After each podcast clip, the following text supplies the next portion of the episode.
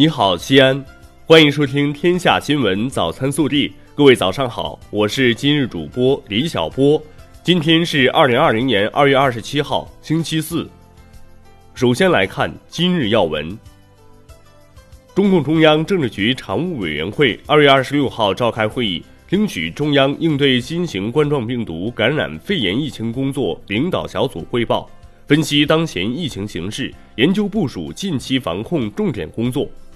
中共中央总书记习近平主持会议并发表重要讲话。响应党中央对广大党员的号召，习近平、李克强、毕战书、汪洋、王沪宁、赵乐际、韩正同志为支持新冠肺炎疫情防控工作捐款。本地新闻。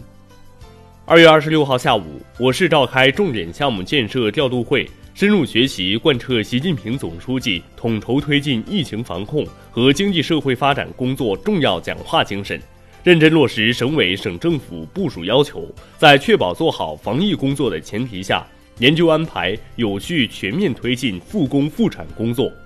省委常委、市委书记王浩出席会议并讲话，市长李明远主持，市委副书记韩松出席。二月二十六号，我市召开新冠肺炎疫情联防联控工作第十七场新闻发布会，通报了全市疫情防控最新工作情况及复工复产情况，并对一码通使用情况进行了说明。我市各社区单位自行发放的个人通行证明一律停用，在各个公共场所实行亮码或扫码通行，呼吁市民群众尽快注册申领一码通，以免对出入公共场所造成不便。西安市应对新冠肺炎疫情加强企业用工保障的十条措施日前发布。二十六号，市人社局出台实施细则，三月上旬开始网上申报，分批次审核拨付。截至二月二十五号，全市一千五百二十一家规模以上工业企业已经复工一千二百三十五家，复工人数十五点八五万人，复工率百分之八十二。二月二十六号。我市又有三例新冠肺炎患者治愈出院，其中西安市胸科医院两例，市八院一例。二月二十六号，西安警方通报了六起在新冠肺炎疫情期间办理的案件，拒不执行紧急状态下的命令及扰乱公共秩序，六人被依法处理。近日，在市公共资源交易中心，我市首次完成工程项目——西安渭北工业区标准厂房项目不见面开标。这也是我省首次采用不见面方式组织公共资源交易活动。为进一步方便跨省旅客出行，从即日起，我市开放三府湾客运站，恢复跨省客运班线运营。从二月二十七号起，西安城南客运站宁陕、商州、汉中、西乡方向班线正式恢复。根据疫情防控需要，城南客运站目前只支持网上购票需求。记者从西安秦华天然气公司获悉，随着我市企业有序复工，遍布全市的一千三百余个待售气网点陆续恢复营业，为用户购买天然气提供便利。二月二十五号十三时开始，陕西省人民医院开通便民门诊，方便慢性病患者就医。便民门诊开诊时间：周一至周日八时至十七时三十分。二月二十五号，省人社厅印发关于调整事业单位员工伤残人员残疾抚恤金标准的通知，调整了伤残国家机关工作人员残疾抚恤金标准，从二零一九年八月一号起执行。二月二十六号十时三十分，在陕西省咸阳市礼泉县，钢轨被平稳准确安放在一根根整齐的轨枕上，标志着银西高铁陕西段铺轨工程全面复工。国内新闻。近日，中央领导同志作出重要指示，在新冠肺炎疫情防控斗争中，对那些在抗疫一线事迹突出的入党积极分子，可根据其表现火线发展入党。为贯彻落实中央领导同志重要指示精神，中央组织部印发通知，要求各级党组织抓紧做好在抗疫一线发展党员工作。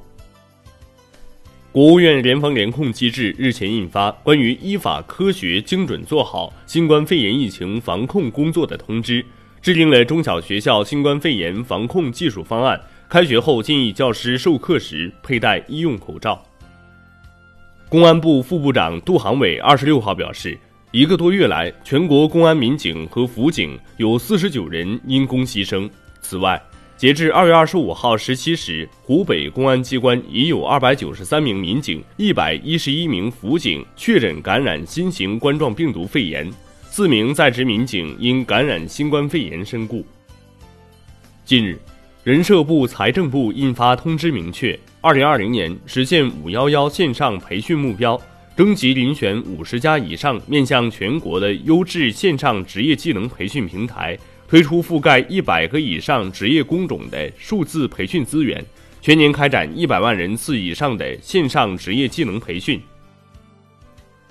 国家税务总局二十六号表示，考虑到目前参加疫情防治工作的医务人员和防疫工作者正在疫情防治一线，其单位同样承担较重防治任务。此次对上述人员取得的临时性工作补助和奖金，享受免征个人所得税优惠时，支付单位无需申报，仅将发放人员名单及金额留存备查即可。国家发展改革委二十六号宣布，截至二月二十四号，全国医用 N 九五口罩日产能达到一百零七万只，是二月一号的四点七倍。武汉大学二十六号宣布。决定对今年通过高考录取到该校的投身湖北省疫情防治一线的湖北和支援湖北医务人员子女给予每人一万元的关爱资助。武汉发布二十六号发布消息，武汉市登记报告最早的新冠肺炎患者为陈某，发病时间为二零一九年十二月八号，经医院救治后痊愈出院。患者居住在武昌某小区，否认去过华南海鲜市场。针对反映荆门市统计上报二月十九号新冠肺炎确诊病例为负一百零七的负数问题，湖北省纪委监委二十六号通报，荆门市相关部门和人员在统计上报新冠肺炎确诊病例数据工作中，把握政策不准、履职尽责不力、审核把关不严，导致上述问题发生，造成严重不良影响。决定对负有领导责任的荆门市委书记张爱国、市政府市长孙兵予以诫勉。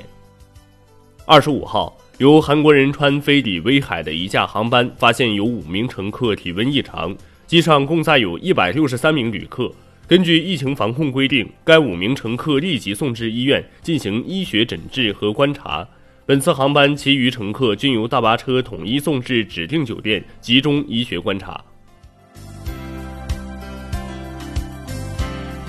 暖新闻。近日，武汉一名社区网格员浑身挂满药袋的照片触动了千万人的心。照片中的人叫峰峰，他身上背着的是从早上五点到下午五点，花了近十二个小时为社区居民代买的近百份药品。得知自己照片走红的消息，他憨憨一笑：“病人都等着，药不能断。”微调查：新冠肺炎疫情期间，很多人都居家防疫。最近你的作息情况如何？